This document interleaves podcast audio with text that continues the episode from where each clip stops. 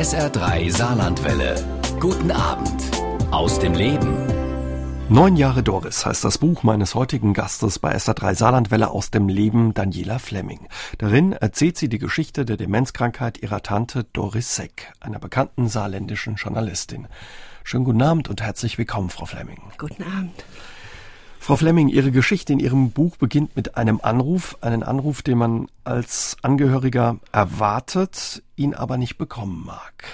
Ja, ähm, das stand schon lange im Raum, denn wir wussten, dass unsere Tante schon länger deutlich vergesslich wurde und ähm, wir hatten schon lange überlegt, irgendetwas muss mal bald passieren. Von wem kam der Anruf damals und was war die Botschaft? Der Anruf kam von meiner Schwester, die wurde von der Hausmeisterin der Wohnung, wo meine Tante wohnte, informiert darüber, dass die Tante offensichtlich nicht mehr zurechtkommt. Und die Hausmeisterin rief meine Schwester an und die wiederum rief mich an, um mir zu sagen, dass jetzt der Zeitpunkt gekommen sei, wo sich jemand um die Tante kümmern soll. Und es stand die Frage im Raum, wer soll sich kümmern und dann kann man relativ zügig auf Sie, weil Sie sind gelernte Altenpflegerin und eben auch Lehrerin für, für Pflege, die, für Pflege und Demenzkranke. Ja, ja, ja ähm, so hat sich das ergeben. Ich hatte da gar keine große Möglichkeit, mich rauszuwinden, weil man doch dachte in der Verwandtschaft, ich sei die geeignete. Was gar nicht so einfach war, weil sie eben nicht in Saarbrücken leben, sondern in Göttingen eigentlich und ein Teil des Jahres eben auch auf einer kanarischen Insel, auf La Palma. La Palma, ganz genau. Und da äh, war das schon sehr schwierig. Also ich war auch anfangs der Meinung, dass ich das gar nicht kann, aufgrund dieser Entfernungen dass es mir nicht möglich sein würde, immer äh, hin und her zu pendeln. Nun musste es eben aber doch gehen. Weil die Tante konnte nicht mehr. Die Welt, hieß es damals, ist offenbar für sie ein bisschen schwieriger geworden. Was hieß ja. das? Sie hatte ihre Tante, vielleicht erzählen Sie uns kurz von ihr. Sie war lange Jahre Journalistin bei der Saarbrücker Zeitung. Das ja. erste Mal hat sie mit 17 Jahren angefangen ja. zu schreiben und dann eigentlich ihr ganzes Leben geschrieben, auch viele Bücher über Saarbrücken und das Saarland verfasst und war immer selbstständig. Ne? Hatte zwar keine eigene Familie, aber. Nein, sie hatte uns, zwei Nichten und einen Neffen, Kinder ihrer Schwester, die in Trier lebten. Damals lebte ich auch in Trier, aber nun eben nur noch meine Schwester. Die anderen waren alle in die Welt hinausgezogen. Also sie war immer selbstständig. Meine Tante war immer selbstständig und sie ließ sich auch ungern was sagen. Sie ließ sich auch ungern in die Karten gucken und das machte es so schwierig, weil sie leider überhaupt nicht einsah, dass es so jetzt, wie sie lebte, einfach nicht mehr ging. Sie sah es nicht. Sie sah es nicht. Sie merkte es nicht. Ihre Welt war ja in Ordnung. In Ihrem Buch beschreiben Sie das auch, wie die Welt auf einmal schwieriger wurde. Ja. Sie sind dann gekommen in die Wohnung der Tante und dann konnte man schon sehen, ja. sie ist eben nicht nur ein bisschen vergesslich. Woran konnte man das merken, auch in der Wohnung? Ja, man merkte es sofort, als ich sie sah. Sie war deutlich dünner geworden. Die Kleidung war nicht mehr so adrett, wie, wie ich es gewohnt war von ihr. Die Wohnung war tiptop aufgeräumt. Das heißt, sie hat eigentlich sicher auch nichts verrückt in der Wohnung. Außer in ihrem Zimmer, da stapelten sich Papiere, die sie ordnen wollte. Aber eine Ordnung war nicht zu erkennen. Da waren also auch Brötchentüten dabei. In den Rechnungen, die nicht bezahlt waren. Der Kühlschrank sah traurig aus, da waren nur alte Sachen drin, kein Brot da, keine Getränke. Ich fragte mich wirklich, was isst sie, was trinkt sie, was macht sie den ganzen Tag? Ja, daran sah man das. Und dann war eben klar, es muss sich was ändern und die Herausforderung war, die Tante davon zu überzeugen. Ja, weil sie war ja der Meinung, es ist alles in Ordnung und sie kommt wunderbar zurecht. Ist das auch das Schwierige für Angehörige eben, wenn sie merken, ja. was weiß ich, der Partner oder auch die Eltern, sie können nicht mehr so und es muss was passieren? Ja, das ist das ganz Schwierige. Aber auch das Typische an einer Demenzerkrankung, dass die Betroffenen keinerlei Krankheitseinsicht haben und keine Einsicht in ihre, ich sag mal, Fehlleistungen und Fehlhandlungen. Für sie ist es alles in Ordnung. Und da sie von zu überzeugen, dass es eben nicht so ist, das ist sehr schwierig und fast unmöglich. Wie ist es Ihnen dann gelungen? Im Prinzip zuerst gar nicht, weil ich musste unverrichteter Dinge wieder abreisen und dann kam etwas, was bei vielen Familien dasselbe ist. Es muss erst etwas passieren, bevor etwas passiert. Und das war bei der Tante genauso. Sie brach sich den Fuß. Auf dem Weg zu einer Veranstaltung, zum Glück waren andere Leute dabei, die dann den Krankenwagen riefen. Und im Krankenhaus stellte man dann fest, sie kann eigentlich nicht mehr alleine sein. So kam es dann, dass der Kontakt zu mir gesucht und gefunden wurde. Ich fuhr dann nach Saarbrücken und ähm, dann ging es allerdings doch Gott sei Dank recht schnell. Sie kam dann in die Geriatrie, da ging sie freiwillig hin, als ich dann da war. Ich glaube, da hatte sie schon einen großen Leidensdruck. Gerade da. Sie ging freiwillig in die Geriatrie und ähm, dort äh, wurde sie erstmal stabilisiert und vor allen Dingen emotional und äh, wurde mit Medikamenten versorgt und ähm, da blieb sie recht lange, bis sie sich erholt hat und dann kam die Frage, was machen wir jetzt? Sie hatte sich ja schon vor Jahren angemeldet in einem alten Wohnstift und da war sie jetzt auf einmal bereit dazu, dorthin zu gehen. Das hat sie jetzt eingesehen und da freute sie sich sogar ein bisschen drauf. Was allen eine große Erleichterung war, ihr selbst auch, seltsamerweise. Aber da sie ihre Dinge nicht mehr regeln konnte, musste eine Betreuung für sie gefunden werden. Und da ich gerade vor Ort war, lag es dann nahe, dass ich das übernehmen sollte, obwohl ich das eigentlich gar nicht so wirklich wollte. Sie hören SA3 aus dem Leben heute mit Daniela Fleming. Sie hat neun Jahre ihre demenzkranke Tante betreut und über diese Zeit unterhalten wir uns heute Abend mit ihr. Frau Fleming, Sie werden Ihrer Tante Doris nach deren Demenzerkrankung als amtlich bestellte Betreuerin zur Seite gestellt. Amtliche Betreuung, was heißt das? Das heißt, im Grunde umfasst die amtliche Betreuung oder um meine umfasste die Gesundheitsfürsorge, und das Aufenthaltsbestimmungsrecht. Das heißt, ich musste festlegen, dass sie ins Altenwohnstift geht, aber das tat sie ja auch freiwillig, das war kein Problem. Die Gesundheitsfürsorge, die beinhaltet das, wenn sie also jetzt noch einmal eine Operation oder irgendetwas ihr bevorstehen sollte, dass ich die Einwilligung dazu gebe, dass sie auch im Krankenhaus bleibt, und sie sich nicht selbst entlässt und auch einer Operation zustimmt, weil sie ja vielleicht die Tragweite einer falschen Entscheidung nicht mehr absehen kann.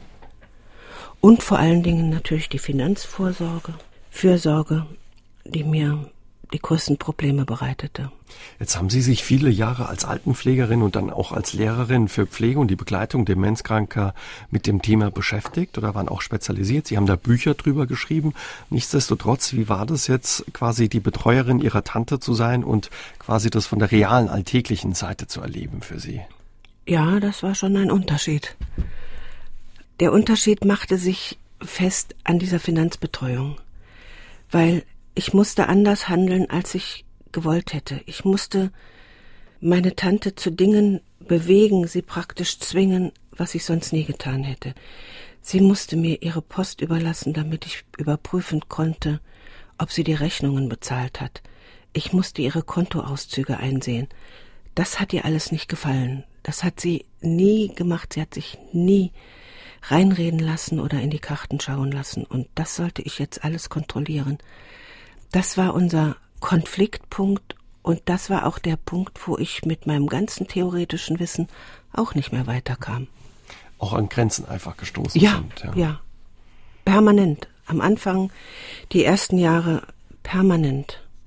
Da ging nichts mehr. Und wie war das emotional für Sie, dass diese Tante, die Sie ihr Leben lang und ihre Geschwister immer begleitet hat, Teil ihres Lebens war, eben jemanden brauchte, immer so selbstständig war? Immer wenn es um diese finanziellen Angelegenheiten ging, das war für mich ärgerlich. Das war, ich kannte meine Tante so, ich sage es jetzt mal umgangssprachlich so bockig, kannte ich sie nicht.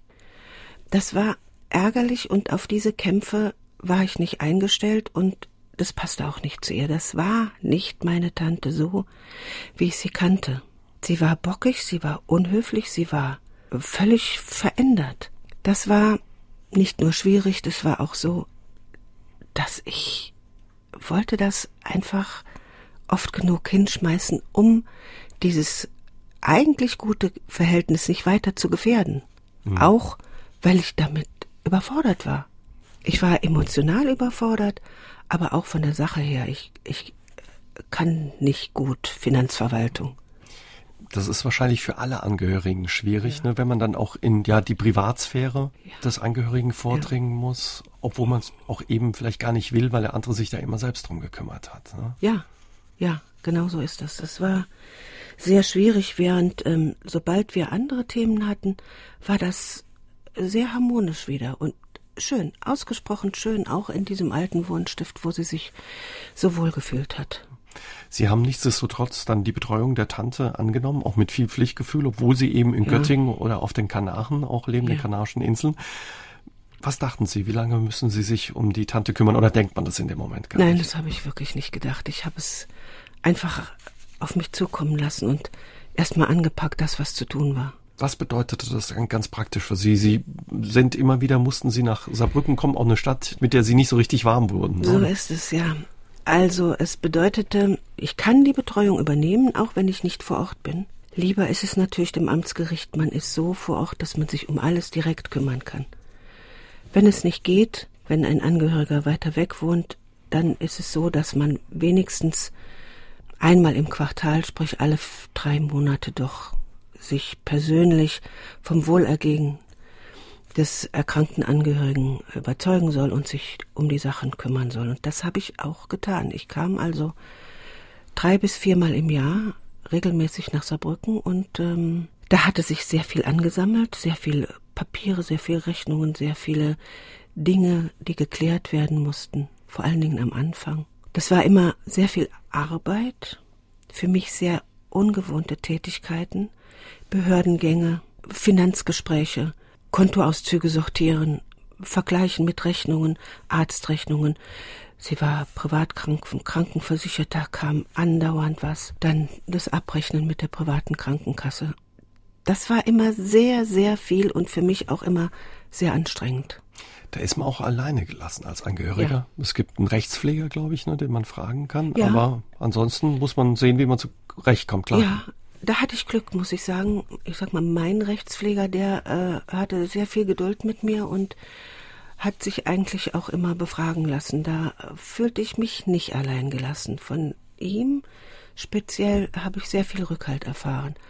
Aber sonst so, ich musste ja dennoch alle Gänge alleine machen und alles versuchen, irgendwie auf die Reihe zu bekommen. Das war schon schwierig. Demenz. Jeder hat schon einmal von der Krankheit gehört. Aber was bedeutet sie für die betroffenen Menschen und für deren Angehörige? Darüber unterhalte ich mich heute bei SA3 aus dem Leben mit Daniela Fleming. Sie ist gelernte Altenpflegerin und Demenzexpertin und hat selbst neun Jahre ihre demenzkranke Tante betreut. Frau Fleming, Demenz, man hört es immer wieder, aber was genau ist eben Demenz?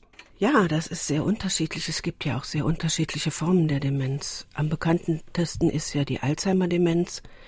Die beginnt schleichend, aber typisch. Es fängt an mit Wortfindungsstörungen, Namen werden vergessen, Dinge, die jedem auch mal passieren, sobald er ein bisschen älter ist, dass man äh, vergisst, wo man etwas hingelegt hat. Und das wird bei der Alzheimer-Demenz schleichend, aber deutlich mehr, diese Vergesslichkeit, diese gezielte Vergesslichkeit. Dann gibt es die vaskuläre Demenz, das heißt, jeder kennt ja den Schlaganfall mit Halbseitenlähmung. Das ist etwas, was sich im Gehirn abspielt, da macht eine Arterie zu. Und bei der vaskulären Demenz ist es so, dass kleine Schlaganfälle im Gehirn passieren, die sind so klein, dass sie körperlich keine Auswirkungen haben. Aber natürlich werden Zellen zerstört. Erst wenig, erst klein und dann immer mehr. Und je nachdem, wo sich dieser kleine, kleine Schlaganfall ereignet hat, in welchem Areal des Gehirns, da passieren dann auch die Ausfälle. Das kann im Sprachbereich sein, im Denken, im Fühlen, auch das gibt es. Bei meiner Tante war es dann so, dass es lange, lange vor ihrer eigentlichen Diagnose sich auch in der Vergesslichkeit zeigte.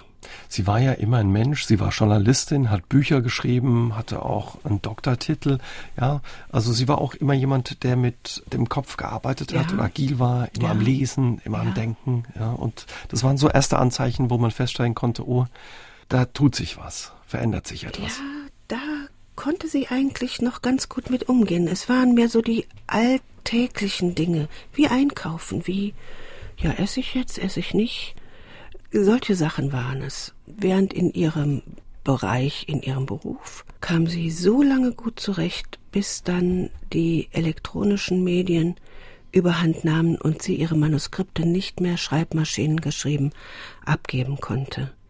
Da wurde dann verlangt, dass sie es, damals gab es noch die Disketten, sie musste sich ein Notebook anschaffen und da ging nichts mehr und da brach auch ihre Lebensgrundlage zusammen. Und von da an, behaupte ich mal, wurde es dann für sie deutlich, dass sie nicht mehr zurechtkommt. Was bedeutet das denn für die Betroffenen von Demenz? Merken die das, dass sich da was verändert oder? Ja, so ganz am Anfang natürlich. Das äh, machte ihr schon Angst und allen Angst. Jeder hat ja irgendwie die Befürchtung, hu, ich könnte auch betroffen sein oder ich könnte eine Demenz bekommen. Und ähm, ganz am Anfang, wenn man merkt, mir schwinden bestimmte Gedächtnisleistungen, dann ist das schon sehr qualvoll, weil man denkt, es wird schlimmer. Und wenn es dann schlimmer wird, merkt man es irgendwie gar nicht mehr, weil das gehört ja eben zu der Krankheit, dass man es dann nicht mehr merkt, dass man zwei Paar verschiedene Schuhe anhat oder im Sommerkleid in den Regen geht. Man merkt es dann, wenn man draußen ist, aber dass das Verhalten nicht adäquat ist, das merkt man dann nicht mehr. Also man merkt es dann, wenn man mit dem Sommerkleid oder mit äh, Sommersachen im Winter draußen ist, aber weiß man auch, was man dann zu tun hat oder wissen die Betroffenen das dann gar nicht mehr? Doch, im Anfang dann schon. Dann geht man zurück und äh, zieht sich was an, klar. Aber diese Fehlleistung, die allein ist schon ähm, sehr schmerzhaft für Betroffene. Also Sie leiden auch darunter? Sie leiden. Am Anfang, Sie leiden wirklich. Und ich denke, auch meine Tante hat sehr gelitten. Aber das ist, sie leiden, alle leiden. Und in der Alzheimer-Demenz ist es typisch, dass die Betroffenen zum Beispiel sich Zettel schreiben, in welcher Reihenfolge sie sich anziehen. Also erst die Socken, dann die Unterhose, dann das Unterhemd, dann das Oberhemd, dann die Hose und ganz zum Schluss die Schuhe. Die schreiben sich Zettel und richten sich eine Zeit lang danach und irgendwann bricht es aber auch zusammen und dann haben sie die Unterhose vergessen oder das Unterhemd ist, versuchen sie über die Jacke zu ziehen. Das sind dann so Mechanismen, um sich zu schützen. Ja. Um sich an was ja. festzuhalten und zu sagen, ich wehre ja. mich gegen das Vergessen. Ja, und ein Mechanismus ist natürlich auch die Abwehr. Dass man den Angehörigen gegenüber sagt, alles, alles super, geht noch, wunderbar. Bleiben wir mal bei den Angehörigen. Was bedeutet ja. das denn für, den, für die Angehörigen? Was macht das mit denen, wenn sie auf einmal merken, Mensch, bei dem Partner, bei den Eltern, bei den Verwandten verändert sich etwas? Die meisten sind ja, ich sag mal, nicht unbedingt auf diese Symptome eingestellt und haben sich nicht belesen, sondern wachsen mit diesen Fehlleistungen, nenne ich es mal am Anfang, wachsen da hinein. Das heißt aber nicht, dass sie das unbedingt tolerieren. Man wird wütend, man denkt, mein Gott nochmal, er muss doch jetzt sehen, dass die beiden Schuhe nicht zusammenpassen. Er muss doch wissen, dass wir uns verabredet haben. Wo bleibt er denn? Also am Anfang siegt die Ungeduld über das Verständnis und das ist für die Betroffenen ganz schwer, aber auch für die Angehörigen, weil sie verstehen nicht, was mit dem Partner, mit dem Angehörigen los ist und warum er das jetzt nicht mehr kann. Und wenn Sie es verstanden haben, aha, es ist die Demenz, dann denken Sie, ich erkläre es ihm jetzt. Dann muss er es verstehen. Aber es nützt leider nicht. Es hilft leider nur für diesen einen kurzen Augenblick, aber für morgen schon wieder nicht mehr. Hat der Betroffene es vergessen dann schon ja, wieder? Leider. Kann man denn etwas gegen die Demenz tun? Kann man da was vorbeugend machen? Ja, da gibt es also verschiedene Meinungen, die alle auseinandergehen. Zum Beispiel Gedächtnistraining soll helfen, gute Ernährung soll helfen, kein Alkohol soll helfen, keine Zigaretten soll helfen. Aber letztendlich ähm, sind es alles Dinge, die die Demenz vielleicht ein bisschen hinausschieben oder abschwächen, aber entkommen kann man ihr nicht, wenn sie angelegt ist. Leider nicht und man weiß über die Alzheimer-Demenz inzwischen schon sehr viel, aber man hat ja noch immer nichts gefunden, was hilft. Man kann sie aber, glaube ich, ein bisschen bremsen durch Medikamente oder ja. kann, kann, man sie behandeln ein Stück weit? Ja, ein bisschen aufhalten, ein bisschen bremsen. Es gibt sehr gute Medikamente inzwischen, die auch tatsächlich für zwei, drei Jahre die Hirnleistung wieder ähm, in Gang bringen. Wenn man Glück hat, vergessene Fähigkeiten für kurze Zeit wieder ins Leben rufen und ähm, den Angehörigen und den Betroffenen noch zwei, drei Jahre bessere bis sehr gute, sehr gute Lebensqualität bescheren. Das gibt es, hilft aber auch nicht bei allen, muss man leider sagen. Neun Jahre Doris heißt das Buch meines heutigen Gastes bei SA3 aus dem Leben Daniela Fleming. Ein sehr persönliches und ehrliches Buch. Darin beschreibt Daniela Fleming die Demenzerkrankung ihrer Tante. Uns erzählt sie heute Abend von diesen neun Jahren. Frau Fleming, lassen Sie uns noch einmal zurück in das erste Jahr der Erkrankung Ihrer Tante gehen. Ihre Tante Doris kommt, nachdem die Diagnose Demenz feststeht, in ein Altenstift. Für Sie und Ihre Geschwister heißt das den Umzug organisieren nach der Vorstellung der Tante. Eine echte Herausforderung. Was stand da für Sie da alles an? Da gibt es zwei Dinge. Das eine ist natürlich das Auflösen der Wohnung und dann das Ordnung schaffen in ihr Leben. Die Organisation ihres Lebens war so total aus dem Ruder gelaufen, da musste erst einmal Ordnung geschaffen werden. Und das ging am besten, wenn man mal auf ihre Kontoauszüge guckte. Wer sich da alles an ihrem Konto bediente, das war erschütternd. Sie hatte also alle möglichen Abonnements, die ihrer nicht würdig waren. Sie hatte Zeitschriften, die sie im Leben nie gelesen hat oder hätte, auch im Abonnement. Sie hatte einen Handyvertrag, sie hatte eine Flatrate für ihr Notebook, was sie nie angemeldet hatte. Sie hatte Mitgliedschaften in Vereinen. Es war wirklich unglaublich, welche Summen da monatlich von ihrem Konto gingen von Verträgen, die man damals noch, das war ja 2006, die man damals noch einfach telefonisch abschließen konnte. Dann hat einer gesagt, möchten Sie die Zeitschrift haben? Und sie hat dann, um ihre Ruhe zu haben und um dem abzuwimmeln, gesagt, ja, ja. Und damit war der Vertrag abgeschlossen.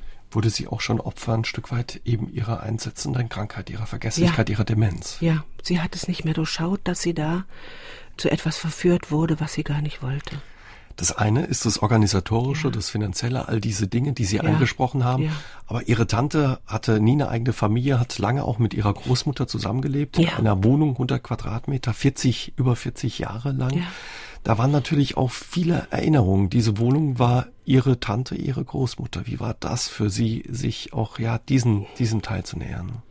Ja, das war wirklich schrecklich. Die Wohnung war unverändert.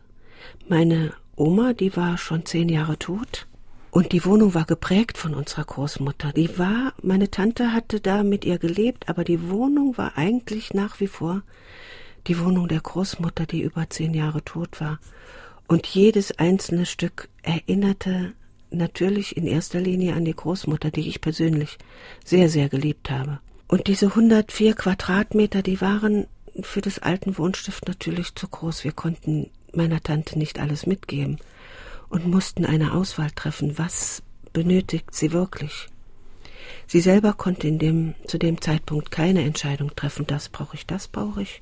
Sie brauchte entweder alles, sagte sie, oder nichts, auch ist mir egal. Und dann lag es nun an uns, die Wohnung aufzulösen, und es war wirklich schrecklich. So viele Erinnerungen und so viele alte Sachen, die meine Oma Wunder wie wertvoll hielt, dies aber dann nur für sie waren und für uns. Und die mussten wir dann weggeben. Das war nicht schön. Am Ende schreiben Sie in Ihrem Buch standen, nachdem Sie aussortiert hatten, die Müllsäcke im Flur. Das, ja. das ist schmerzhaft dann. Ja. ja, das war wirklich furchtbar. Auch leider die vielen schönen Bücher und keiner wollte sie haben und es stand da wirklich die Müllsäcke und die schönen Sachen, kleine Porzellanfigürchen, Nippes, Bilder, die trug dann einer, der einen Flohmarktstand betrieb, vor meiner Nase zur Tür hinaus. Auf Nimmerwiedersehen praktisch und das tat schon weh, ja. Spielt da wahrscheinlich auch immer so ein bisschen das schlechte Gewissen mit, auch wenn die Tante sagt, ich brauche gar nichts oder ich brauche alles, dass man eben für sie die Entscheidungen treffen muss und aussortieren muss. Ne? Nein, das war anders. Das war nicht das schlechtes Gewissen, es war irgendwie auch Ärger dann. Ich und auch meine Geschwister, wir haben gedacht, das hätte sie doch mal selber machen können. Sie hätte doch selber sortieren können, was ihr wichtig ist und was weg kann. Das war Ärger aus der Verzweiflung geboren. Weil wir dachten, sie kümmert sich um nichts, sie hätte sich doch kümmern können, um uns das zu ersparen. Auch die Trauer zu ersparen, nicht nur die ganze Arbeit. Mhm. Ja. Das hätten Sie eigentlich auch gedacht, weil sie eben immer so selbstständig war. Da höre ich auch ein bisschen den Appell raus. Klar, keiner denkt daran, ja. aber man sollte sich darum bemühen oder darauf vorbereiten, dass es einen ja. auch treffen kann. Ja. ja, das würde ich mir wünschen für andere Angehörige, die in der gleichen Situation sind, dass sie nicht vor dem Leben ihres Liebsten stehen, dass sie dann entsorgen müssen. Das ist eine emotionale Aufgabe, die fast nicht zu bewältigen ist, finde ich. Und bei Ihnen muss es eben dann auch schnell gehen, weil die ja. Tante nicht mehr allein in der Wohnung bleiben ja. konnte. Ja. Man hat dann keine andere Wahl, steht ein Nein. Stück weit mit dem Rücken zur Wand. Ja, ja, man muss einfach jetzt mal klare Verhältnisse schaffen und das geht nur mit Verlust. Das hat sie auch, schreiben Sie in Ihrem Buch, neben all diesen finanziellen Dingen, die Sie ein Stück weit überfordert haben, weil Sie das auch nicht konnten, wie die mhm. wenigsten von uns ja. sicherlich, hat sie das auch ausgelaugt eben, ja. dieses Emotionale. Ja, und ich merke auch, dass das das bis jetzt ist, was mich eigentlich immer noch mh, mm, umtreibt. Da bin ich eigentlich immer noch nicht mit fertig, dass die schönen Dinge von meiner Großmutter, meiner Tante, ja jetzt einfach so für alle Zeiten verschwunden sind. Die habe ich im Herzen, aber ich habe nichts mehr in der Hand. Mhm. Das, ja, das tut weh. Sie haben da viel Zeit, Arbeit, Emotionen mit Ihren ja. Geschwistern investiert wir haben es gerade gesagt, das hat auch viel Kraft gekostet. Nichtsdestotrotz hätten Sie sich manchmal auch ja ein kleines Danke oder eine Anerkennung gewünscht von Ihrer Tante. Aber das ging natürlich nicht mehr, weil sie das wahrscheinlich auch einfach nicht mehr konnte mit ihrer Krankheit, oder? Ja, und das habe ich irgendwie nicht verstanden. Weil sie tat so verständig. Sie tat so, nachdem sie dann im alten Wohnstift war, da war ihre Welt ja wieder in Ordnung. Und da tat sie so, als wäre alles selbstverständlich. Sie kümmerte sich um rein gar nichts, fragte nicht und ähm, hatte überhaupt keine Gedanken dafür, was wir für sie taten, speziell ich. Und das stimmt schon. Ich habe sehr viel Herzblut in die gute Versorgung der Tante gesteckt, in die bestmögliche Abwicklung ihres Nachlasses oder wie man es nennen will. Und sie fand es selbstverständlich, ja. Aber was es für mich und für uns bedeutete, das hat sie irgendwie gar nicht gemerkt oder anerkannt und das tat dann zugegebenermaßen doppelt weh, auch mit Wissen um die Demenz. Doris Seck schrieb als 17-Jährige ihren ersten Artikel in der Saarbrücker Zeitung und blieb ihr unter dem Kürzel DS bis ins hohe Alter als Journalistin erhalten. Als Doris Seck an Demenz erkrankt, übernimmt ihre Nichte Daniela ihre Betreuung und über diese Zeit hat sie das Buch Neun Jahre Doris geschrieben. Frau Flemming, Sie haben Ihr Buch in neun Abschnitte unterteilt für jedes Jahr, in dem sich die Demenzerkrankung unterschiedlich auf Ihr Leben und das Leben Ihrer Tante auswirkt. Vergangene Stunde haben wir von Ihnen schon gehört, Ihre Tante ist nach der Diagnose Demenz in einen alten Stift gezogen. Sie haben versucht, es ihrer Tante im alten Stift so schön wie möglich zu machen. Bis ins kleinste Detail haben sie dort versucht, ihre Wohnung ein Stück weit nachzubauen oder nachzustellen. Und das ist uns auch gelungen und deswegen glaube ich, sie hat es irgendwie gar nicht richtig gemerkt, dass sie nicht mehr zu Hause ist. Ihr Zimmer war praktisch genauso wie das in ihrer ehemaligen Wohnung, ein bisschen kleiner halt. Der Maßstab war anders. Aber sonst haben wir es wir haben auch die Bilder an exakt genau die gleichen Stellen gehängt. Der Fernseher stand in der gleichen Ecke. Fenster, alles war genau gleich und da hat sie sich sofort pudelwohl gefühlt und ich glaube, manchmal hat sie es irgendwie gar nicht gemerkt, dass sie jetzt woanders ist. Erleichterung bei Ihnen dann im ersten Moment? Äh, stolz, sag ich mal. Wir waren wirklich stolz, dass uns das so gelungen ist und dass sie da so ohne zu fremdeln, sag ich mal, sich wohlgefühlt hat. Zu Hause. Sie hat sich sofort zu Hause gefühlt. Und da waren wir stolz und erleichtert auch, klar. Die Zeit nimmt aber ihren Lauf und ja. die Tante verändert sich auf einmal. Sie haben es vorhin schon angedeutet, kamen dann auch Konflikte auf. Ne? Sie mussten eben sich auch um das Finanzielle kümmern, um das Geld, ja. um die Post. Da waren sie auf einmal überrascht. Die Tante war immer sehr rücksichtsvoll, sehr ruhig, ja. sehr freundlich. Wer stand da auf einmal vor ihnen? Ja, das war eine Zeit, die war schon mit, für mich auch ehrlich gesagt, mit Ärger verbunden. Ich ärgerte mich über sie, muss ich ehrlich zugeben weil sie so unkooperativ sich verhalten hat. Ich hätte mir gewünscht, dass sie mehr Vertrauen in mich setzt, dass sie mir auch ihre finanziellen Dinge anvertraut. Das tat sie nicht. Und das musste ich aber dennoch bewerkstelligen. Und da waren die Konflikte über Jahre, die ersten Jahre. Das war so schwierig, weil ich musste ja meine Aufgabe erfüllen. Aber wie konnte sie das noch wissen, trotz ihrer Krankheit? Können Demenzkranke sowas dann noch wahrnehmen oder wie ist das? Also die Demenz zumindestens die Nicht-Alzheimer-Demenz, sag ich mal, ist ja so, dass sie durchaus noch Fähigkeiten übrig lässt. Stellen Sie sich das vielleicht so vor, Sie kennen ja noch die alten Glühbirnen, da sind ja so Drähte drin. Und wenn die Kurzform kaputt gehen war, da flackerte das immer so. Und so ist das bei dieser Demenz, es flackert so im Gehirn, sag ich mal. Und mal an, mal aus, mal an, mal aus. Und mal diese Glühbirne und mal jene. An, aus, an, aus. Und in dieser Zeit sind viele Dinge noch möglich, weil die sind noch an. Irgendwann, wie bei der Glühbirne, ist ein Draht aus und dann geht das nicht mehr. Aber die anderen funktionieren noch. Also da kommen so kurze Momente der Erinnerung zurück. Ja, es der Persönlichkeit. Auch, ja, ja, ja, das geht lange Zeit, geht es wirklich noch gut. Zwar mit diesem Flackern, ein anderer Draht ist noch intakt, ein wieder anderer nicht mehr. So kann man sich vielleicht vorstellen. Sie haben das selbst jetzt erlebt, auch bei Ihrer Tante. Ja. Wie ist Ihre Erfahrung als Demenzexpertin? Ich will nicht sagen, laufen viele Angehörige in diese Falle, aber widerfährt vielen Angehörigen ja. das, was ihnen auch passiert ist. Und was macht das mit denen? Das ist der Teil der Erkrankung, wo viele Angehörige nicht mehr weiter wissen. Die meisten haben ja auch keine Erfahrung mit der Begleitung Demenzerkrankter.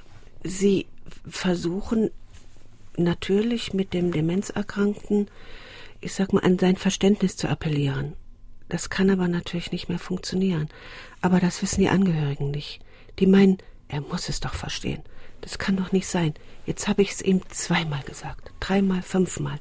Wieso weiß er es nicht? Da kommen die Angehörigen auch sehr schnell an die Grenzen und dann ist die Situation ganz oft so, dass das miteinander eskaliert. Wut, Frust entsteht. Bei beiden.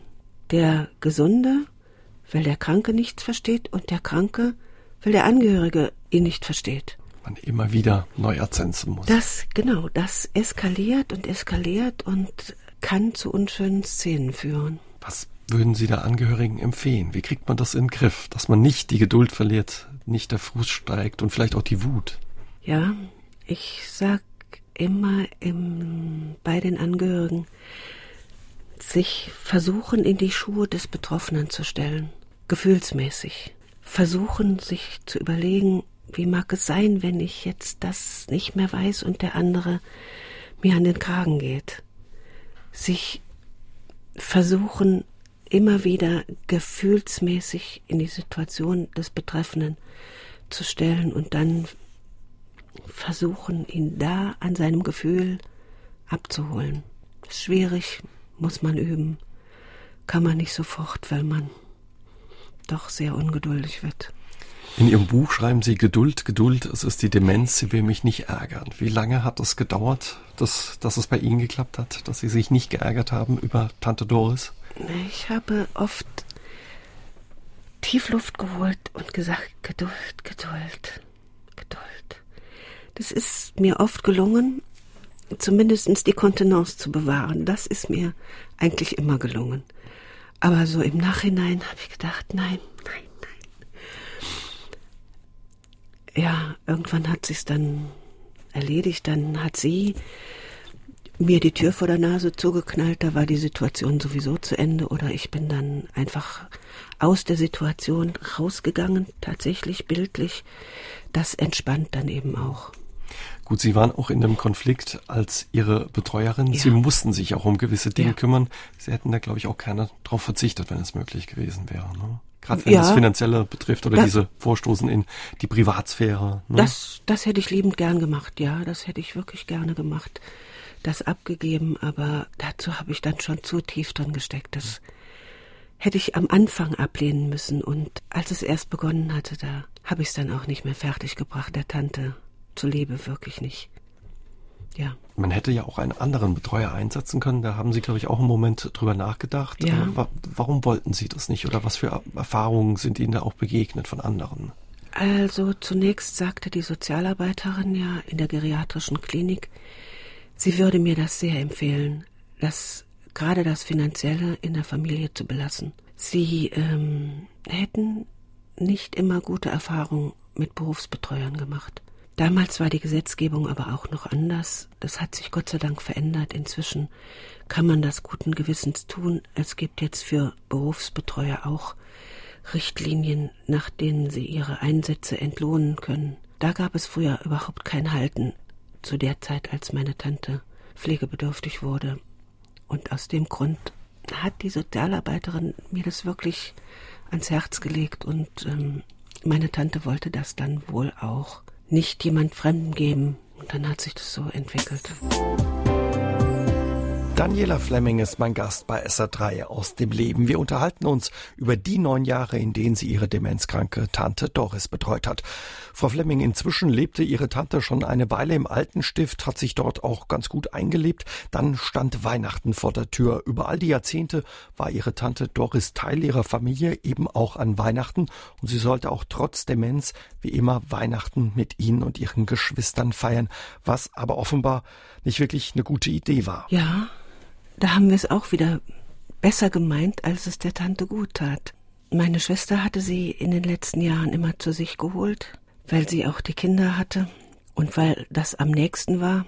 Und ähm, das tat sie in diesem Jahr auch wieder. Aber die Tante hatte irgendwie keinen Anteil mehr an diesem Weihnachten. Es war, ich glaube, sie war überfordert. Sie hatte keinen Anteil mehr und sie hatte auch keine Freude mehr. Sie hat sich erbrochen und es, äh, ich glaube heute, sie war restlos überfordert mit der Situation, dass sie jetzt plötzlich da wieder mitten in der Familie saß. Sie war rausgerissen aus der Umgebung, ja. die sie eben kannte, ihre kleine ja. Zwei-Zimmer-Wohnung ja. im Altenstift. Wie wichtig ist für Menschen, die dann an Demenz erkrankt sind, eben auch die vertraute Umgebung? Das ist äh, enorm wichtig, weil das ist das Einzige, woran sie sich halten können, woran sie sich orientieren können und wo sie zu Hause sind und eine innere Heimat haben. Und deswegen muss, sollte es auch in einem Altenheim schön sein für Menschen mit Demenz. Sie sollen sich da wohlfühlen können, sie sollen da zu Hause sein, weil sie dort, ja, es ist ihre letzte Station und zu mehr Aufnahme Möglichkeiten sind sie nicht mehr bereit oder geht nicht mehr von ihrer Demenz her. Angehörige ja haben vielleicht auch ein schlechtes Gewissen und denken dann, ich kann ja die die Mutter, den den Partner nicht nur in diesem Altenheim sitzen lassen und denken dann, ich hole sie zu uns an Festtagen oder wir gehen raus, spazieren, unternehmen was. Aber da überfordert man offenbar auch aus ihrer Erfahrung teilweise sich selbst und den Angehörigen. Äh, sich selbst bestimmt. Ähm, so pauschal kann ich es gar nicht sagen. Es gibt sicher viele Demenzerkrankte, die das eine ganze Zeit lang noch genießen. Das muss man individuell, ich sag mal, ausprobieren. Mhm. Ja. Ihre Tante hat ja teilweise am Anfang auch noch am gesellschaftlichen Leben teilgenommen. Sie war bekannt in Saarbrücken ja. als Journalistin, war immer auf Veranstaltungen. Der Karneval lag ihr ja. besonders am Herzen. Und am Anfang hatte sie dann noch eine Tagesbetreuerin, mit der war sie ja. auch viel unterwegs. Ja, das hat ganz gut, das hat wirklich sehr gut funktioniert. Die beiden haben sich sehr gut verstanden. Und ähm, nachdem die Medikamente, die sie dann bekommen hat im geriatrischen Krankenhaus, nachdem die gewirkt und gegriffen haben, konnte sie das auch wieder mit Genuss an einer Gesellschaft teilnehmen, an einer Karnevalsveranstaltung, in Begleitung der Tagesbetreuerin. Das hat zweieinhalb Jahre ihr noch sehr viel Lebensqualität beschert, ja. Das war sehr schön. Und für Sie gab es auch immer wieder Momente mit den Fotoalben, ne, wo Sie zurück in die Vergangenheit, in Ihre Erinnerung gereist sind. Gemeinsam. Ja, das war dann etwas später, als sie dann nicht mehr rausgehen mochte. Da fing das an, dass sie sich auf ihr rückwärtiges Leben besann, tatsächlich. Da fing es auch an, dass sie von mir immer wieder ihr Leben erzählt bekommen wollte. Ich sollte ihr ihr Leben erzählen. Und das habe ich auch ganz oft getan. Da konnten wir stundenlang zusammensitzen und sie erzählt, ließ sich von mir ihr Leben erzählen und war, ach, immer ganz erstaunt, ach, sagte sie immer, ach. Und anhand der Fotoalben ging das natürlich besonders gut. Dann schauten wir die Bilder an und äh, ich rekapitulierte ihr Leben und sie hatte daran nochmal Anteil. Ja, das war eigentlich eine sehr schöne Zeit, ja. Sie hatte auch ein sehr ereignisreiches und ja. spannendes Leben. Sie wurde 1923 geboren. Ja. ja. Und war dann eben auch nicht zum Kriegsdienst, zum Arbeitskriegsdienst ja. in München, hatte ja. als Straßenbahnschaffnerin gearbeitet, eben sehr früh Journalistin geworden. Ja, ja, ja, ja. Das war alles, ging aus dem Fotoalbum hervor und äh, das hat sie dann mit meiner Hilfe noch einmal rekapituliert. Praktisch alle Stationen, die sie durchlaufen hat, ja. Sie ist viel gereist um die ganze Welt, ja, ja schreiben Sie in Ihrem Buch. Sie ist viel gereist, sie hatte gute Verbindungen zu der saarländischen Handwerkskammer und die machten damals große Reisen, wirklich unglaubliche Reisen. Und da fuhr sie immer mit und da kam sie in Gegenden, da kam damals kein Mensch, nach Japan, nach China, Australien, die war überall. Ist es für, für die Menschen auch wichtig, nochmal in so Erinnerungen einzutauchen? So Dinge, das beobachtet man häufig, dass sie sich an Dinge aus ihrer Jugend, ihrem früheren Leben erinnern können, aber eben nicht, was gerade eben war noch. Ja, es gibt da verschiedene theoretische Modelle, die besagen, dass nur der, der sein Leben abgeschlossen hat, innerlich für sich abgeschlossen hat, in Frieden sterben kann. Und als ich meine Tante begleitet habe und ihr immer wieder der ihrem Bedürfnis nachgekommen bin, dass ich ihr doch ihr Leben erzähle, da habe ich gedacht, das wird wohl so sein. Es wird wohl stimmen. Wenn man sein Leben positiv abschließen kann, dann kann man auch loslassen. Und das habe ich tatsächlich bei ihr erlebt. Sie hat Frieden gefunden, indem sie immer wieder, auch mit der späteren Tagesbetreuerin, immer wieder an den Plätzen war, wo sie gewesen ist, immer wieder ihr Leben mit den Fotoalben, mit den Reisen immer wieder rekapitulierte. Danach hatte sie ein sehr gutes, halbes, ruhiges Jahr. Das, glaube ich, ist sehr wichtig, den Betroffenen noch einmal das Leben Revue passieren zu lassen. Das bei allen Tiefen und Schwierigkeiten, die die Krankheit und die Betreuung ihrer Tante mitgebracht hat, offenbar dann auch eine schöne Zeit oder schöne Momente für Sie. Ja, das war wirklich, das war sehr, sehr schön. Da denke ich auch sehr gerne dran zurück. Das war für uns beide schön und hat uns sehr zusammengebracht, den ganzen Ärger vergessen lassen und über den Ärger, über die Betreuung hinaus zu Liebe werden lassen. Wirklich zu Liebe. Und ich denke, ohne Liebe kann man auch einen Demenzerkrankten nicht begleiten bis zum Schluss.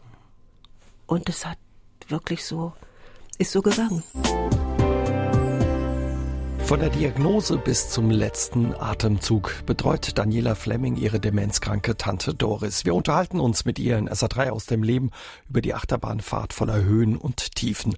Inzwischen, Frau Fleming, sind vier Jahre seit der Diagnose vergangen. Sie haben das Kapitel in Ihrem Buch Neun Jahre Doris überschrieben. Alles ist gut. Dann kam plötzlich eine Situation, da haben Sie sich allerdings doch ein bisschen gewundert. Sie haben jeden Sonntag mit Ihrer Tante telefoniert, weil Sie die meiste Zeit, wie Sie uns erzählt haben, in Göttingen oder auf den Kanarischen Inseln leben. Und irgendwann haben sie sich Sorgen gemacht und gedacht, Mensch, die geht gar nicht ans Telefon, was ist da los? Und dann stellte sich heraus, ihre Tante war wählen. Ja. Obwohl sie schon sehr weit mit Demenz erkrankt war. Da ging es noch. Das war auch vor diesen Fotoalben. Aber sie konnte schon zu dem Zeitpunkt nicht mehr die Tragweite irgendeiner Entscheidung absehen, geschweige denn einer Landtagswahl. Das konnte sie nicht mehr. Es war Landtagswahl im Saarland, ich weiß gar nicht mehr in welchem Jahr, ist auch egal. 2009 müsste das gewesen sein. Ja, da war sie wählen, da wurde sie zum Wählen geführt und wählte, ich sag mal in Anführungszeichen, ihren Oscar. Aber sie wusste natürlich nicht mehr, dass ihr Oscar. Oscar Lafontaine? Ja, ja, ja, ja.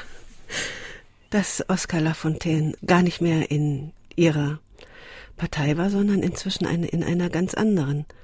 Da habe ich schon Zweifel bekommen, ob das so gehen kann. Nicht nur der Tante und dieser Konstellation mit der Linken und der Oskar Lafontaine und so weiter, sondern dass das so gehen kann, dass Demenzerkrankte, die nicht wirklich die Tragweite ihres, ihrer Entscheidung überblicken können, zur Wahl gehen können, ob die die Wahl überhaupt bewerkstelligen können.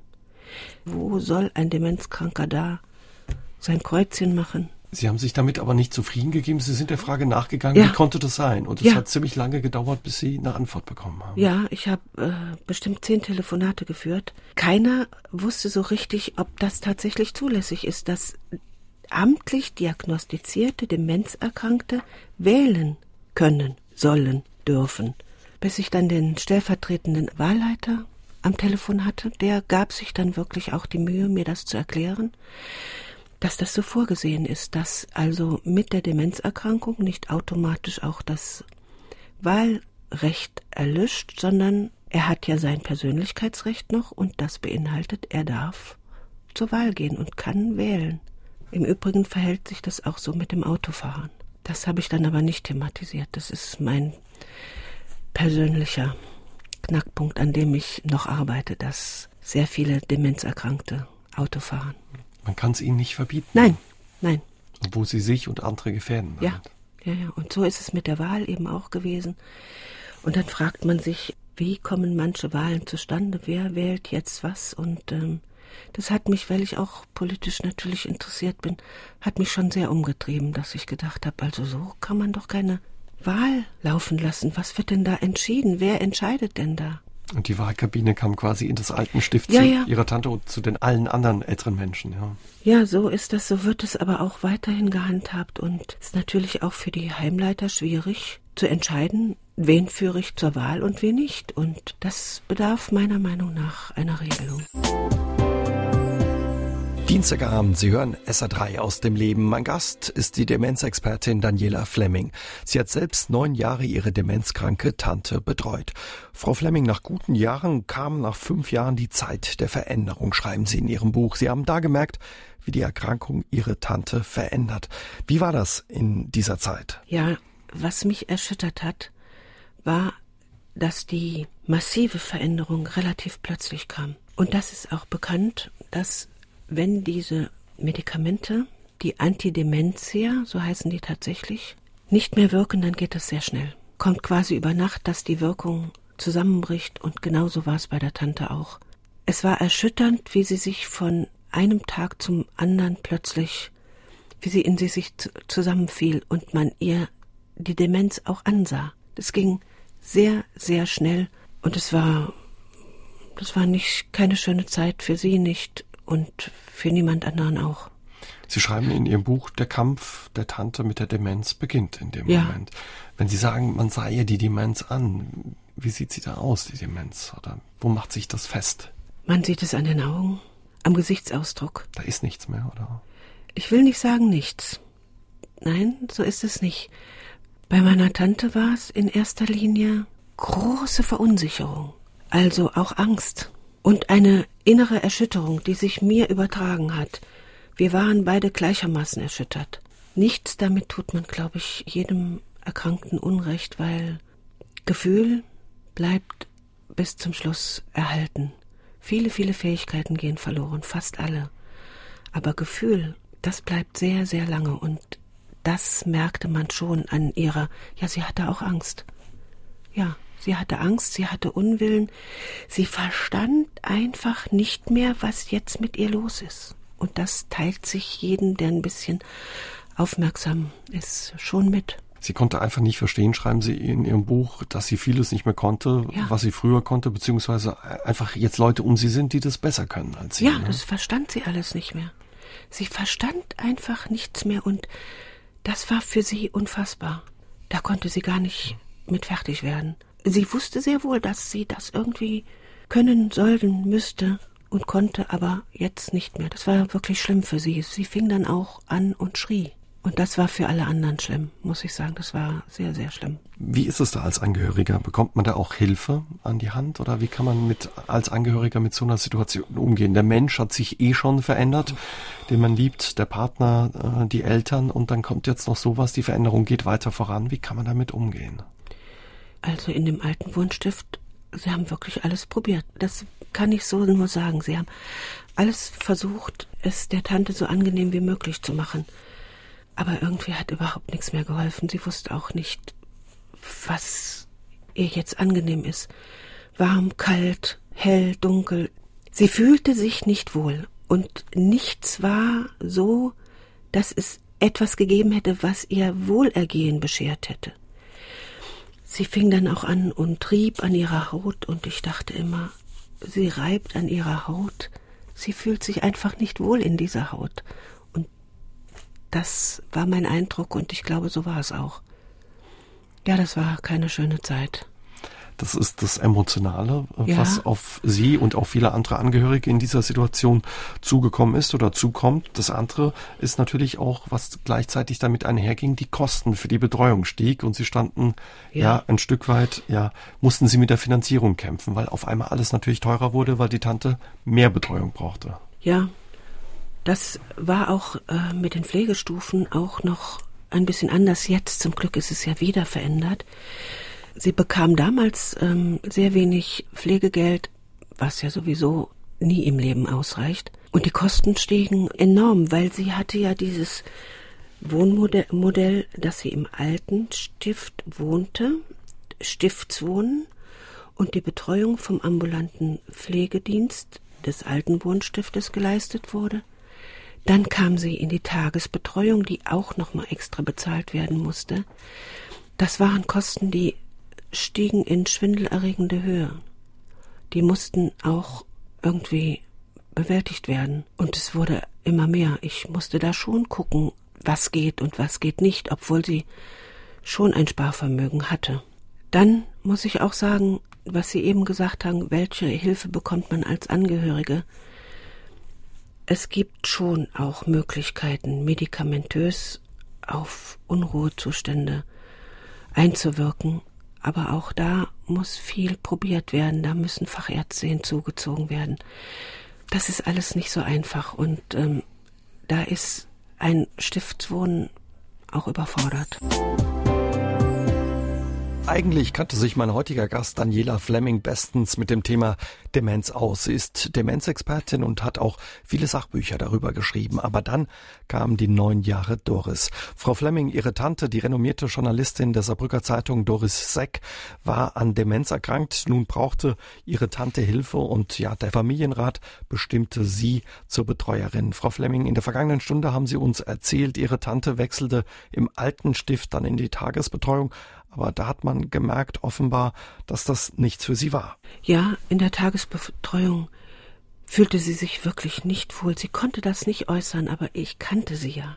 Ich kannte sie und ihre Eigenarten und ihre Vorlieben.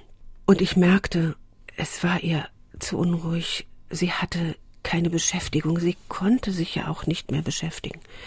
Die Konzentration hat fünf Minuten gereicht und für die fünf Minuten haben die Tagesbetreuerin ihr schon etwas geboten. Da gibt es überhaupt gar keine Klagen. Aber fünf Minuten in 24 Stunden, das ist für keinen machbar, das auszuhalten. Ja, in der Tagesbetreuung, nein, da fühlte sie sich wirklich nicht wohl. Sie haben dann die Entscheidung getroffen, das Altenstift ist nicht mehr der richtige Ort, weil das, was sie jetzt eigentlich auch bräuchte, eingestellt zu werden mit Medikamenten ja. auf das Verhalten, das sich auch verändert hatte. Sie braucht im Endeffekt ein, ein Altenheim oder ein Haus, was darauf reagieren kann, ja. ein Pflegeheim. Ja. Ihre Tante war von Herzen Saarbrückerin, ja. hier geboren, hier gelebt, sehr verbunden mit Land und Stadt. Sie mhm. haben dann aber entschieden, es gibt keinen Platz hier für Sie, keinen freien so schnell. Ja. Sie kommt zu mir nach Göttingen. Ja. Ist die Entscheidung Ihnen wahrscheinlich schwer gefallen? Die ist mir sehr schwer gefallen. Ich habe immer gedacht, das darf ich nicht, das darf ich ihr nicht antun. Weil sie eben so Saarbrückerin war. Ich darf ihr nicht antun, ihre letzten Lebensmonate, die sie vielleicht noch hat, aus ihrer Heimatstadt Saarbrücken, sie da umzusiedeln. Und da habe ich mich sehr schwer mitgetan mit dieser Entscheidung. Im Nachhinein denke ich, ich hätte sie früher treffen müssen. Ich habe dann in Göttingen ein Fachpflegeheim gefunden, das ich auch noch von früher kannte. Und da war sie dann, ich möchte mal sagen, da war sie auch medizinisch adäquat betreut. Auch vom Wohnen her. Sie musste nicht immer hin und her gefahren werden. In ihr Apartment, dann runter in die Tagesbetreuung, zurück ins Apartment, runter in die Tagesbetreuung. In dieser, in diesem Fachpflegeheim hatten sie alles auf einer Etage, auf engem Raum. Sie konnte in ihrem Zimmer bleiben. Es machte ihr nichts, dass die Tür offen war, so dass man, wenn man dachte, sie braucht jetzt jemanden oder etwas, immer Kontakt hatte. Sie konnte auch zu den Mahlzeiten wurde sie sowieso in den Speiseraum gebracht. Das war dann doch die adäquate Einrichtung. Aber eben nicht in Saarbrücken. Da habe ich ein sehr schlechtes Gewissen gehabt. Sie haben sich trotz alledem versichert bei Ihrer Tante. Glauben Sie, sie ja. hat das noch gewusst, was Sie von ihr da wollen oder Sie fragen? Ich habe es immer gehofft, weil sie hat mir so sehr vertraut. Ich habe gehofft, dass sie das wirklich, dass sie, ich sag mal, sie legte ihr restliches Leben in meine Hände und ich habe gehofft, sie weiß, dass ich das Beste für sie will. Und sie sagte ja, sie hatte ja auch gute Momente. Sie erinnern sich an die Glühbirne? Sie hatte auch gute Momente, wo sie verstand und immer wenn sie die Momente hatte, habe ich mit ihr darüber gesprochen und sie sagte immer nur, ja, wenn du meinst, dann machen wir das. Und dieses Wir hat mir dann auch ein bisschen geholfen. Wieder großer organisatorischer Aufwand, eine ältere Dame, fast 90 Jahre alt, von Saarbrücken quasi umziehen zu lassen ja. nach Göttingen, auch wenn ihr Hausrat geschrumpft war, er musste nochmal schrumpfen. Ja, das war auch alles gar nicht so einfach, auch das organisatorisch hinzukriegen, dass es alles nahtlos passte. Das war tatsächlich ein Aufwand, wo ich dann sagen kann, dann bin ich mal über mich hinausgewachsen. Ich bin nicht besonders gut im Organisieren. Ich bin nicht besonders gut, ja, in diesen Dingen. Ich bin auch selbst ein bisschen unstrukturiert und das ist mir super gelungen, zumindest das organisatorisch hinzukriegen. Meine Schwester fuhr dann mit ihr mit nach Göttingen im Malteser Hilfsdienst Begleitwagen und mein Bruder brachte die Möbel und ich blieb dann zurück in Saarbrücken in ihrem Apartment, was dann leer war. Sie war weg. Die wesentlichen Dinge, die sie brauchte, hatten wir ihr mitgegeben. Ein paar Sachen habe ich noch eingepackt und dann war das nach wenigen Jahren der nächste Abschied. Das war schon nicht so einfach, ja. Weil man auch wusste, es ist wahrscheinlich, ja, der letzte Weg, den man antritt. Die letzte Station. Ja, das war schon schwer. Dienstagabend, hier ist SA3 aus dem Leben. Heute mit der Sachbuchautorin und Dozentin für die Pflege demenzkranker Daniela Flemming. Frau Flemming, der Umzug Ihrer Tante nach Göttingen wurde notwendig, weil sie eine andere Art von Betreuung brauchte, die hier in Saarbrücken nicht so schnell möglich war, weil kein Platz verfügbar war.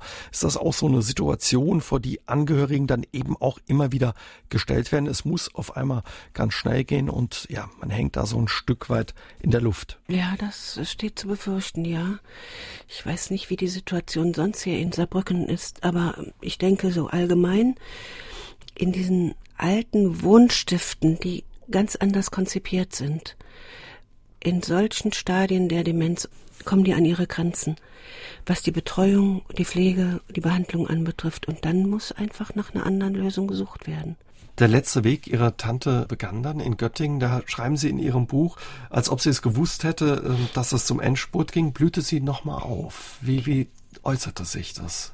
Ja, das war wirklich sehr schön. Das war schon herzergreifend.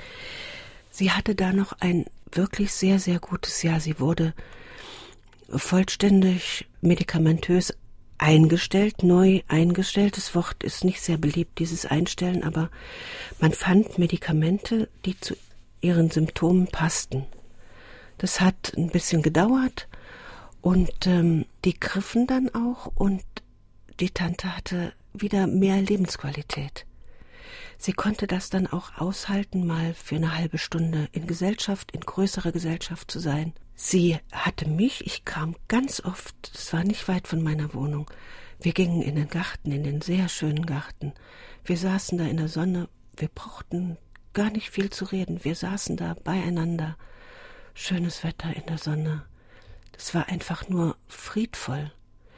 Sie hatte nicht mehr diese innere Unruhe. Sie musste nicht mehr schreien. Sie schrie leider immer noch ab und zu, aber nicht mehr so verzweifelt, mehr so automatisch, so wie man niest. Und wir hatten eine wirklich gute, ruhige, schöne Zeit und sie fühlte sich zwischendurch immer mal wieder im Mittelpunkt. Und das war ihr im Leben oft sehr wichtig. Und das ist da gelungen. Würden Sie sagen, das war eben aber auch möglich, weil Sie so dahinter waren und auch geachtet haben, dass die Tante richtig eingestellt wird, auch wenn das ein Wort ist, was man nicht gerne hört, eben die richtigen Medikamente bekommt, die ihr helfen und die sie nicht einfach nur stillstellt und ja, vor sich hin vegetieren lässt? Ja, deswegen habe ich ja dann auch diese hm, Spezialfachpflegeeinrichtung gesucht und gefunden und da ging eigentlich alles von, vom Pflegepersonal aus. Die sind auch ich sag mal, anders geschult. Da brauchte ich gar nicht viel einzuwirken. Mein Einwirken war, dass ich sie abholte, mit ihr spazieren ging und das war zum Abschluss nochmal eine wirklich sehr, sehr schöne Zeit. Ihre Tante ist dann im Februar 2015 im ja. Alter von 91 Jahren gestorben ja. in diesem Pflegeheim in Göttingen. Wie war der Abschied für Sie und Ihre Geschwister von der Tante? Das waren doch neun Jahre mit Höhen und Tiefen und vielen Herausforderungen, aber auch schönen Momenten. Ja, wir trafen uns dann alle zusammen bei ihr im Pflegeheim und irgendwie, es war nicht abzusehen, dass das Ende naht, aber es kam dann ja kurz, kurze Zeit darauf. Wir waren alle da und saßen mit der Tante im Garten, und sie war so friedlich und so froh. Ja, man sah es, sie war so froh. Sie saß in ihrem Rollstuhl ganz klein eingewickelt in der Decke und guckte von einem zum anderen. Das war sehr schön und erkannte uns, man merkte das. Und sie war einfach nur froh und wir auch. Es war eigentlich, es war eine sehr, sehr schöne Stimmung und wir wussten alle, das ist sicher das letzte Mal, dass wir alle zusammen so miteinander hier sitzen. Aber es war in Ordnung. Es war für alle, auch für die Tante, auch für uns. Es war in Ordnung. Keiner musste weinen, weil es so richtig war. Es war richtig. Dann reisten die Geschwister ab und ähm, ich dann auch wieder und wenige Wochen, keine drei Wochen später, bekam ich dann den Anruf, also ja, oder ich hatte auch eine innere Unruhe. Ich fuhr dann wieder hin und leider habe ich sie dann nicht mehr lebend angetroffen. Sie starb zwei Stunden bevor ich dann in dem Pflegeheim war. Ich saß im Zug, habe viele Stunden im Flieger gesessen und war ihr sehr, sehr nah. Ja, und dann war es eben doch zu spät. Sie hat sie quasi, ja, auf dem Weg zu ihr dann begleitet, offenbar ein Stück, ja. Ja. Das habe ich auch so noch nie gehabt, dass ich, also das so stelle ich mir Halluzinationen vor. Sie war mir so nah. Sie hat so mit mir gesprochen in ihrer Stimme, als wäre sie bei mir. Und ich sah sie auch und ich guckte nur zum Fenster raus. Später war ja Nacht, man sah nichts mehr. Aber wir waren so unglaublich nah. Und ich glaube, als ich dann in Frankfurt im Zug saß, auf einmal war das vorbei. Ich, auf einmal war das wie abgeschnitten und ich glaube, da war das dann auch tatsächlich ihr Ende, ja. Dass sie gehen durfte. Ja, vielleicht so. Mhm. Sie haben sie dann zurückgebracht ja. nach Saarbrücken und in ihre Stadt. In ihre Stadt, ja, in ihre Stadt. Das äh, stand fest, also so sollte es sein sie sollte dann auch hier im Grab, meine Oma und sie, sie hatten so ein Familiengrab, da sollte sie auch wieder hin. Ja, und da, das war es dann so, war das dann rund. Wie ist das, wenn man auf einmal nicht mehr weiß, wer man ist oder wer man einmal war? Und wie ist das, wenn bei einem Angehörigen Demenz festgestellt wird und die Krankheit rasend schnell weiter fortschreitet? Das beschäftigt viele Menschen und macht auf vielen Angst, nicht nur Älteren. Mein heutiger Gast bei SA3 aus dem Leben, Daniela Fleming, gibt darauf als Expertin, aber auch aus ganz persönlicher Erfahrung durch die Betreuung ihrer demenzkranken Tante Antworten in ihrem Buch Neun Jahre Doris. Frau Fleming, ich kann nicht nicht, äh, ist etwas, was man immer wieder von Angehörigen hört, wenn es um die Pflege eben ihrer Angehörigen geht, sei es der Ehepartner oder sei es vielleicht auch die Eltern. Was würden Sie Ihr Angehörigen raten, wenn man sich auf einmal so einer Aufgabe gegenüber sieht? Die Begleitung Demenzerkrankter ist wirklich eine Aufgabe, die einen ganz fordert, die einen an die Grenzen führt, die einen über die Grenzen hinaus wachsen lassen kann die einem aber auch zeigt, bis hierhin kann ich und nicht weiter. Und ich denke, jedem steht auch das Recht zu sagen, nein, jetzt kann ich nicht mehr und ich habe auch ein eigenes Leben, eigene Lebenszeit und ich vertraue jetzt meinen erkrankten Angehörigen einer geeigneten Einrichtung an. Das ist absolut kein moralischer Frevel muss man auch an sich denken, beziehungsweise ja. an den Angehörigen, dass es ihm vielleicht woanders in der Einrichtung eventuell besser geht. Und da staunt man, wie gut es manchen dann da geht. Ja, das ist, denke ich, ist, ist so. Viele zweifeln und hadern auch in der Betreuung und der Pflege von Angehörigen. Würden Sie sagen, das ist ganz normal und das gehört auch dazu und das sollte man sich auch erlauben? Ja, unbedingt. Das sollte man sich erlauben dürfen. Und man sollte sich sagen dürfen, also jetzt nicht mehr ich glaube, dieses ganze Hadern, das führt nicht unbedingt dazu, dass die Pflege und die Begleitung besser wird. Ich glaube, dann sollte man sagen, also wir machen das jetzt anders. So Momente gab es bei Ihnen auch immer wieder, wo Sie gehadert und gezweifelt haben, ob Sie das Stemmen bewältigen können? Ja, obwohl die Tante ja gut versorgt war. Bei mir ging es in erster Linie um die Finanzbetreuung, die mich immer wieder an die Grenzen gebracht hat, ja. In Ihrem Buch taucht auch immer wieder eine Freundin auf, mit der Sie ja. in E-Mail-Kontakt stehen, die auch eine Mutter hatte, die ja. demenzkrank war, die sie aber selbst betreut hat. Und da wird deutlich ja. in ihrem Austausch, wie sehr diese Frau auch offenbar an ihre Grenzen gekommen ist. Die Mutter war dann aggressiv teilweise, hat sich sehr verändert. Ja, das ist eben ich möchte schon mal sagen, eine Falle, in die man als Angehörige auch gerät. Man meint es gut und sagt, die Mutter nehme ich zu mir und kann nicht überblicken, dass man seine Arbeit irgendwann aufgeben muss, dass man irgendwo man kein eigenes Leben mehr hat, weil man Tag und Nacht, ich sag mal, aufpassen muss. Das überblickt man am Anfang oft nicht und so ist es ihr auch ergangen. Und wenn dann der Erkrankte verstorben ist, dann ist der Anschluss an das alte Leben weg. Man muss neu anfangen und dann ist man vielleicht auch schon Ende 50. Was macht man dann? Wie war das bei Ihnen? Ist es Ihnen gelungen, sich da auch immer wieder eine Auszeit zu nehmen? Gut, bei Ihnen war die räumliche Trennung. Ja. Nichtsdestotrotz ist es Ihnen auch gelungen, da abzuschalten und zu sagen, also ich gehe da auf eine gewisse Distanz oder nehme mir die Zeit für mich, da nicht dran zu denken oder mich zu sorgen? Ich war ja räumlich entfernt, aber im Kopf eigentlich nie. Also die ganzen neun Jahre nicht und ich merke ja bis heute nicht, ich war immer dran. Das wäre ich natürlich nicht gewesen, wenn ich die Betreuung nicht übernommen hätte. Dann wäre ich gar nicht so oft da gewesen, dann hätte ich mir die schönen Momente bewahrt und dann hätte ich gedacht, ja, alles wunderbar. So wäre es ja dann auch gegangen. Da kann ich Angehörige eigentlich nur empfehlen, das vielleicht auch mal so zu überlegen, dass man sich herausnimmt, die schönen Momente mit dem Angehörigen zu teilen und die weniger schönen Momente jemand anderem zu überlassen. Das finde ich heute redlich. Was hat das mit Ihnen gemacht, eben nicht nur die schönen Momente zu haben? Ja.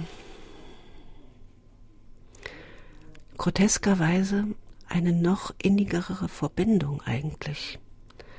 Obwohl man das gar nicht denkt, weil ich die Grenzen erkannt und dann doch überwunden habe. Ich habe mich praktisch selbst irgendwie da ein bisschen besiegt auch, ja. Dienstagabend, hier ist SA3 aus dem Leben. Wir haben uns heute Abend mit Daniela Fleming unterhalten über ihre Zeit als Betreuerin ihrer demenzkranken Tante. Angefangen hatte alles mit einem Anruf, wo damals schnell klar war, ihre Tante Doris leidet unter Altersdemenz und braucht Hilfe. Sie ist eingesprungen, obwohl sie die Hälfte des Jahres auf einer kanarischen Insel lebt oder in Göttingen. Saarbrücken war für sie immer Hotel, Familienbesuch, lange Anreise irgendwo an der französischen Grenze und viele Jahre eben auch durch die Betreuung ihrer Tante mit Höhen und Tiefen verbunden. Frau Flemming, wie ist das, wenn Sie heute noch einmal in der Stadt Ihrer Tante sind, die ja Ihre Tante so sehr geliebt hat? Wir sind im saarländischen Rundfunk. Ich gehe sehr gerne an der Saar spazieren mit meinem Hund. Das finde ich so schön. Und solange ich hier nicht Auto fahren muss, finde ich Saarbrücken toll. Ich werde weiterhin zu Fuß gehen oder vielleicht auch mal mit dem Taxi fahren und mich ansonsten an den schönen Orten in Saarbrücken erfreuen. Ist es auch eine Begegnung mit der Tante nochmal? Oder ihrer Vergangenheit, der Großmutter? Mit der Tante gar nicht und mit meiner Oma auch nicht. Eher mit dieser Zeit. Und da mochte ich Saarbrücken wirklich nicht besonders gerne, aber das nehmen Sie mir bitte jetzt nicht wirklich übel. Wie entstand das Buch überhaupt, die Idee zu diesem Buch? Was war die Absicht von Ihnen, Frau Fleming? Ach, ja. Diese neun Jahre waren ja eine Erfahrung, die mich schon ein bisschen verändert hat. Und ich glaube, jeder, der die Begleitung Demenzerkrankter auf sich nimmt oder eines demenzerkrankten Angehörigen, macht ähnliche Erfahrungen. Ich wollte mich einfach den Betroffenen mitteilen und auch anderen. Und auch denen, die vielleicht vor der Frage stehen, übernehme ich jetzt eine Betreuung oder nicht. Ich wollte auch denen, die sagen, hm, lieber nicht, Mut machen, nein, dann tu es nicht. Es ist besser, man tut es nicht und bewahrt sich das gute Verhältnis zu seinem erkrankten Angehörigen, als dass man sich eine Last aufbürdet, die beiden Teilen nicht gut tut. Und ich würde sehr gerne haben, dass das ältere Menschen lesen und sich überlegen, ob sie nicht vielleicht schon jetzt ihr Leben ein bisschen in Ordnung bringen, ihren Nachlass ordnen, ihre Dinge sortieren, damit diese dann nicht den Angehörigen überlassen bleiben, damit die nicht ein anderes Leben aufräumen müssen. Also der Appell an ja, alle, viele von uns vorher zu klären, was zu klären ist. Ja, das wäre, das war auch eine Intention, ganz bestimmt. Sie haben gesagt, die neun Jahre haben Sie ein Stück weit auch verändert. Wie haben Sie die Jahre verändert? Mit Doris, die neun Jahre. In, wie ich eben sagte, vor allen Dingen darin, dass ich äh, über den Ärger hinaus das durchgehalten habe, dass ich meine Grenzen überwunden habe. Natürlich ging es auch nur mit der Hilfe meines Lebensgefährten. Der hat sehr viel von diesen finanziellen Dingen für mich erledigt, aber die emotionalen Grenzen auch, dass ich das ähm, geschafft habe, da bin ich jetzt echt stolz auf mich. Und die Beziehung zu der Tante hat sich über ihren Tod hinaus gefestigt und die wird auch bleiben. Ja. Frau Fleming, vielen Dank für Ihren Besuch und vor allen Dingen auch vielen Dank für dieses schöne Buch. Gerne, gerne. Danke, dass ich hier sein durfte. Vielen Dank. Und den Titel des schönen Buches nenne ich zum Schluss gerne nochmal. Es heißt Neun Jahre Doris und ist im Konte Verlag erschienen. SR3 aus dem Leben. Immer dienstags im Radio, danach als Podcast auf sr3.de.